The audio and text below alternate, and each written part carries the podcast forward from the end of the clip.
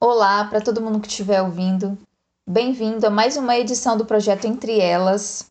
Hoje nós estamos com a doutora Ruth Souza, atuante na área civil, família e sucessões. É advogada dos mil e um inventários. Então, hoje estamos aqui com a doutora Ruth. Manda um oi para a galera aí, doutora. Oi, gente, boa noite. Tá dando para ouvir direito? Tá, tranquilo. Tá, tá sim. Então, doutora, uma das perguntas assim que a gente sempre inicia essa roda de conversa é como que a gente começou a fazer direito, né? Como que a gente decidiu que faria essa faculdade? Como se encontrou? Foi uma indicação? Não queria fazer ou sempre quis fazer? Como que foi essa, esse encontro com a faculdade de direito? Então, é, Inicialmente, assim, eu falo de quando eu era criança, né, de baixa renda, e meu pai vivia desempregado, não tinha condições, né, de, de manter a família. É, eu não olhava não em questão a, a falta de, de, de emprego, digamos assim, mas a falta do Estado em assistir a uma família mais carente, falta de saúde, a escola pública também era bem precária hoje em dia, né? Eu não sei como que está, não tenho filho, então eu não sei como está atualmente, mas eu sei que não mudou muita coisa. E desde então eu fui crescendo na adolescência, é, me mantive também na, na escola pública, né, ensino médio, e eu fui crescendo um pouco revoltada. E, e vi que né, a área do direito eu poderia ajudar, né, a, a, na verdade ajudar não, a conhecer mesmo, a, a estudar direito e fazer alguma coisa no futuro. Então eu pensava em estudar direito e ser concursada para ser uma defensora pública e ajudar uma pessoa que não tinha condições de pagar um advogado, que não tinha condições de, de ser bem atendida né, no, no Sistema Único de Saúde, precisava de uma internação, enfim. Eu fui nessa linha de necessidade mesmo, uhum. de quando eu era criança até a adolescência, e eu ainda né, vivencio isso hoje em dia, de pessoas que necessitam muito né, da atuação do Estado e infelizmente não tem né, uma assistência de qualidade. Você viu no direito uma forma de, de mudança social, né? Isso, isso de quebrar barreiras, de mudar alguma coisa daquilo que você viveu e que você não gostaria que outras pessoas, né, vivessem da mesma forma, né? Aquele Com abandono certeza. estatal, né? Então, pelo que eu entendi também, você você já entrou na faculdade de direito sabendo que queria fazer direito, né? Já, eu já tinha essa certeza eu só não sabia a área, realmente, assim, o que, que eu poderia fazer, porque eu ainda estava conhecendo, né? Você sabe que a área de direito é uma área muito ampla. Mas eu sempre fui uma pessoa revoltada, né? Agora que eu estou mais calma, que você com o tempo você vai adquirindo conhecimento, vai mudando a sua cabeça. Mas eu tinha uma revolta pelo que eu vivi, né? E hoje ainda vivencio isso. Eu não vou falar que. É, não é que eu não vou falar, mas eu moro em Cariacica, né? Eu não moro num, numa, em Vitória, Praia do Canto, nos bairros mais nobres. Então, eu ainda vejo isso. Uhum. É, de vizinhos precisar de, de médicos é, e não tem um atendimento de qualidade. É, essas coisas ainda me revoltam, assim. Uhum. Então, dizer que hoje em dia eu estou realizada por estar no direito, tá atuando ainda como advogada, não, porque eu vejo essas coisas e ainda tenho uma angústia. Uhum. Mas eu estou caminhando e o que eu puder fazer para ajudar alguém, né? Estamos aí. E a gente faz parte de comissão, né? Na OAB. E uhum. o que eu puder fazer para ajudar, estou aí. Eu, eu tenho mais essa, esse lado humano, assim. Assim, advogar. Você entrou na faculdade já sabendo que queria fazer direito, mas já entrou sabendo que queria advogar ou saiu sabendo que queria advogar? Como que foi esse encontro com a advocacia? com a advocacia foi mais é, com o tempo, né? É, igual eu te falei, eu, eu vivi na pele essas situações de, de necessidade. Então, é, o que, que eu pensava? Ah, defensoria pública. Eu, não tem jeito. É, você pensa num, num concurso público porque tem estabilidade. Uhum. Então, eu sempre tive esse olhar. Defensoria pública. Eu vou ser uma advogada mais né, remunerada e concursada. Né, uma estabilidade melhor. É, hoje eu estou atuando como advogada. É, gosto de estar, mas eu ainda tenho um, um, um desejo de ser concursada. Uhum. Entendeu? E quando começou a, a, atuar, né? Qual foi o seu maior medo? No momento que começou a advogar, era captação de cliente? Era um medo de errar? Qual foi o que, que te deixava assim mais insegura quando começou a exercer essa profissão? A captação de cliente foi uma das dificuldades, né? Que eu tive e eu acho que até hoje ainda eu tenho um pouco desse medo, por, não é medo, mas é, a forma como você aborda, é, eu tenho meio que um receio, assim. É, como é que se diz? Tem gente que fala que você tem que vender seu peixe. Ah, se você está numa faculdade, eu já ouvi muito isso de colegas. Ah, você tá na faculdade não. Você está numa academia, você conversa com alguém. Ah, fulano está precisando de um advogado, não sei o quê. Eu não sei se é assim, né? Ah, eu estou ali conversando com a pessoa, estou conversando porque, né? Você se interessou pelo papo, fez uma amizade. Mas eu não, eu tenho um pouco desse receio. Não sei se é receio que fala mesmo. Uhum. Mas eu não sei se é assim. Não sei se é timidez, se é um pouco de de zelo da minha parte. Uhum. De ter essa, esse tino comercial, né? É, é, eu não, não, não sei se é assim. É, a dificuldade de montar um escritório, né? Eu comecei a atuar em 2015 e me bateu na cabeça como que eu vou montar um escritório. Não, tem dinheiro para né, alugar, comprar móveis e começar. Isso foi um pouco complicado para mim, sim. Aí eu encontrei um anjo na minha vida que acabou me acolhendo e eu entrei no escritório.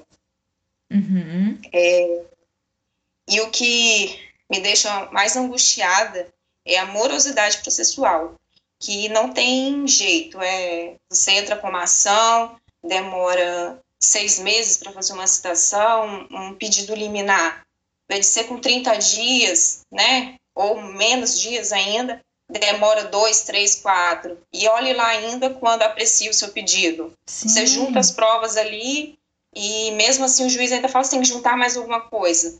Essa falta, às vezes, de cuidado com o processo, a demora na tramitação processual é, é um dos desafios assim que me deixa mais angustiada mesmo. E essa e demora o cliente não entende, né? Ele acha que é o advogado, não tem jeito. É, é e, e, isso no início me deixou muito triste, porque o primeiro processo que eu tive foi uma ação de despejo e o, o cliente não entendia, né? Eu estava lá sempre lá pedindo, pedindo, pedindo, pedindo, e demorou, eu acho que, salvo engano, uns oito meses para apreciar o meu pedido e despejar uma pessoa que já estava no imóvel né, devendo 12 meses de aluguel. Então, uhum. assim, foi um início bem complicado para mim. E a falta de ética do colega é, é uma das questões que, que é, eu acho muito chato. É, a concorrência desleal, né? É, concorrência, honorários aviltantes, né? Uhum. É, também esses escritórios grandes de outros estados, quando vai contratar um, um advogado correspondente, oferece uns valores irrisórios para fazer uma audiência, e a pessoa ali, né, na necessidade, acaba fazendo e, não respeita uma tabela que a gente tem, um parâmetro mínimo, né, da OAB. Então é isso que é a minha dificuldade mesmo. Esses três, esses três pontos para mim até hoje não não passou. Você eu estou vivenciando todos os dias ainda. Mas eu acho ainda que esse profissional que. Porque a gente sabe que quando a gente atende um cliente, a gente cobra X. A gente cobra um, um honorário digno. A pessoa vai vir a esquina e a pessoa cobra, lá, 60% menos, né? É, eu ainda acho que esse profissional, ele vai se enterrar sozinho, sabe? Porque, vamos dar um exemplo prático, né? Às vezes você vai cobrar por um, um divórcio. Hoje um divórcio litigioso, salvo engano, eu posso estar errada, mas salvo engano, ele, hoje ele está cerca de 8 ou 10 mil reais. É mais ou menos isso. É? A pessoa uhum. vira na esquina, alguém cobra dois. Dois para fazer um divórcio litigioso. Em um, em um mês você não faz um divórcio litigioso. Esse processo vai demorar seis meses, sete meses, falando assim, bem, na, na, com, a, com a esperança de que o, o processo ande. Aí a é, pessoa é, cobra assim... dois mil para acompanhar um processo durante seis meses, oito meses, um ano. É, ele vai é. se enterrar, porque você não, você vai pagar para trabalhar. E essa pessoa uhum. que pagou esse advogado barato, ela não vai ter acesso a um serviço de qualidade. Pois é, mas é, é, eu acho assim, também a, essa falta de ética de, do nosso colega, é, eu também penso muito nos cartórios extrajudiciais. Uhum. Você vai lá fazer um divórcio consensual. É, eles oferecem, às vezes, que um advogado assista as partes e pagam aí 500 reais, uhum. né? Ah, vão pagar um mil reais um advogado para assinar, não precisa de mais que isso, né? É, é, essa também, essa falta de, de ética também, não só do nosso colega, mas dos cartórios também extrajudiciais é complicado também. Eles contribuem com a desvalorização da profissão, Sim, né? Com certeza. E teve alguma dessas situações, dessas dificuldades enfrentadas, que ou você acha que você sofreu um constrangimento, ou teve essa dificuldade porque era mulher, porque era advogada? É até engraçado, assim. É... Constrangimento não, mas às vezes você atende um cliente, homem, né? Principalmente homem. Ao invés de ele te chamar de doutora, ele vai te chamar de moça. Sim, né? exatamente, de, já, já aconteceu. De secretária, de dona, mas nunca de doutora. É verdade. É, é assim, é essa. É, eu acho que foi isso que eu sofri, que eu achei. Eu, falo, eu acho engraçado, porque na hora a gente conversando aqui com você, eu acho engraçado. Mas na hora que a pessoa fala, ah, falei com a moça. Não, não é moça. E aí você insiste em, não, você não falou com a moça, você falou com a doutora Ciclana né? Mas mesmo assim, eles ainda continuam falando moça ou dona ou secretária, mas nunca doutora. Assim, uns casos que eu passei no escritório que que eu que assim, eu acho muito engraçado, mas na hora não foi engraçado não. Não, na hora a gente fica ou constrangida ou irritada. É... Até mesmo porque tem alguma, alguns momentos em que quando eles falam isso, não é nem porque quando é uma pessoa humilde, a gente entende, né? A gente Sim. tem aquela. Agora, tem momentos em que essas palavras são colocadas quase que para fazer uma desvalorização do seu trabalho, né? Te desqualificar como profissional. Aham. Uhum. Quantas vezes a gente já. Eu, assim, lá no escritório, a gente já fez reunião com. É que a gente mexe um pouco mais com a categoria empresarial. E eles nos. Em vez de chamar de doutora ou advogada, era menina. Ou pelo próprio nome, né? Sim. Não, pelo nome eu ainda, eu ainda aceito. Agora, Sim, moça, não, nem pelo menina, nome. eu acho que é uma desqualificação. Menina, é. Né? Fazem de tudo para não te chamar de doutora. E é engraçado que você vai no consultório médico, não é assim, né?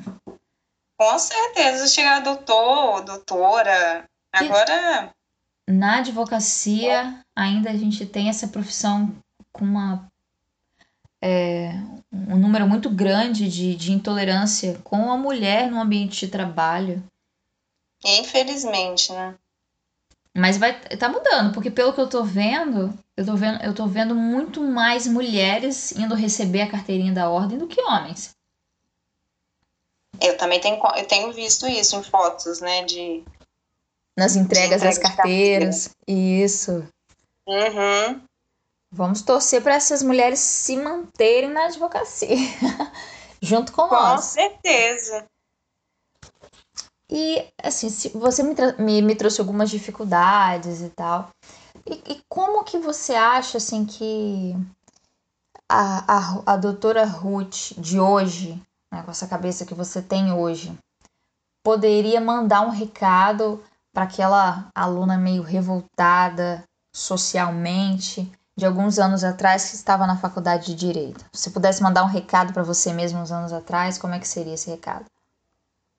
mais paciência, disciplina e dedicação.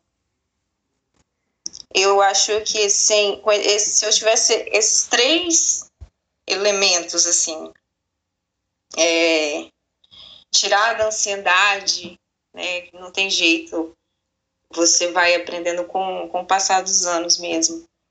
Eu acho que hoje eu estaria um pouco mais feliz, uhum. né?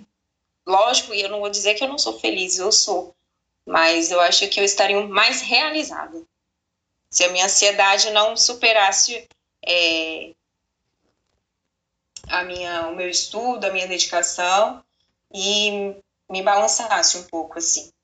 Eu acho que é isso que eu, que eu mandaria de recado. É, paciência, disciplina e a dedicação. Agora a gente vai para o momento do podcast, que é um, é uma troca rápida de palavras, né? Vou falar algumas palavras, aquilo que te vinha na cabeça, que você acha que tem alguma relação com a palavra que eu falar, sinta-se à vontade. Mas não precisa ser necessariamente ligado ao direito. É, tá. é bem aberto. Um sonho. Estabilidade financeira. Uma decepção. Emocional também. Uma decepção imoralidade. Eu acho que hoje em dia a, a moral tem, tem caído de, de, de 100%, né, que a pessoa tem que ser ética, tem que ser moral, tem caído aí para 10%, né, pelo que você vai no ambiente de trabalho, é, no dia a dia, hoje em dia está demais. Eu acho que a imoralidade é uma decepção atual para mim. Um momento de mudança. O agora é, é, é o recado que eu mandaria para mim lá atrás, né? No passado é o agora, disciplina e dedicação e estudo constante. Um aprendizado. Um aprendizado, acho que é o dia a dia. É, todos os dias é um dia, é um conhecimento que você adquire, né? É, nada como um dia após o outro, também penso nisso. Um livro. Não precisa ser de direito, pode ser qualquer livro. Tá, eu vou falar para você que eu não tenho me dedicado à, à literatura, não, mas eu gosto muito de romance.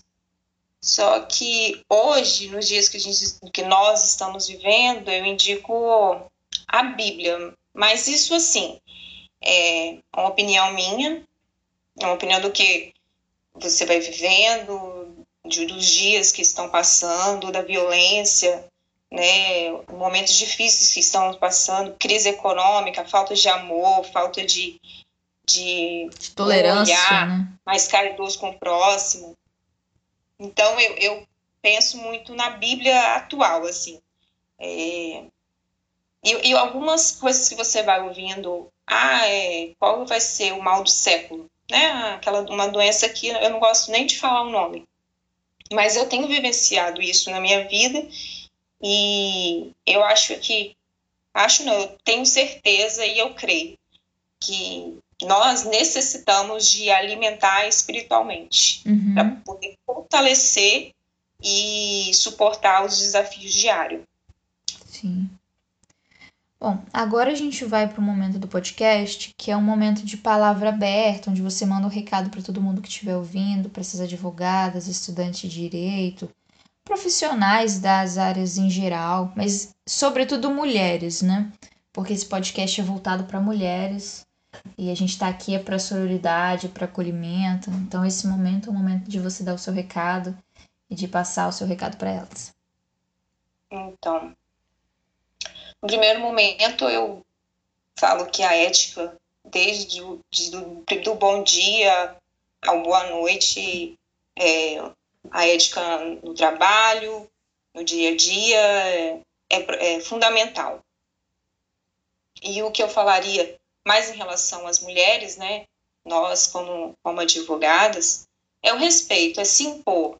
É, nós sabemos que, que infelizmente ainda nos, nos julgam como um sexo frágil e, e eu acho que a mulher ela tem que se impor mais. Ela não tem que abaixar a cabeça, ela tem que se reerguer, é, ela é capaz, né? É, além de, do trabalho do dia a dia, né, trabalhar fora, ainda tem que chegar em casa, tem que cuidar do filho, se for casado, né, tem que cuidar do marido. Então, assim, eu acho que o respeito é fundamental.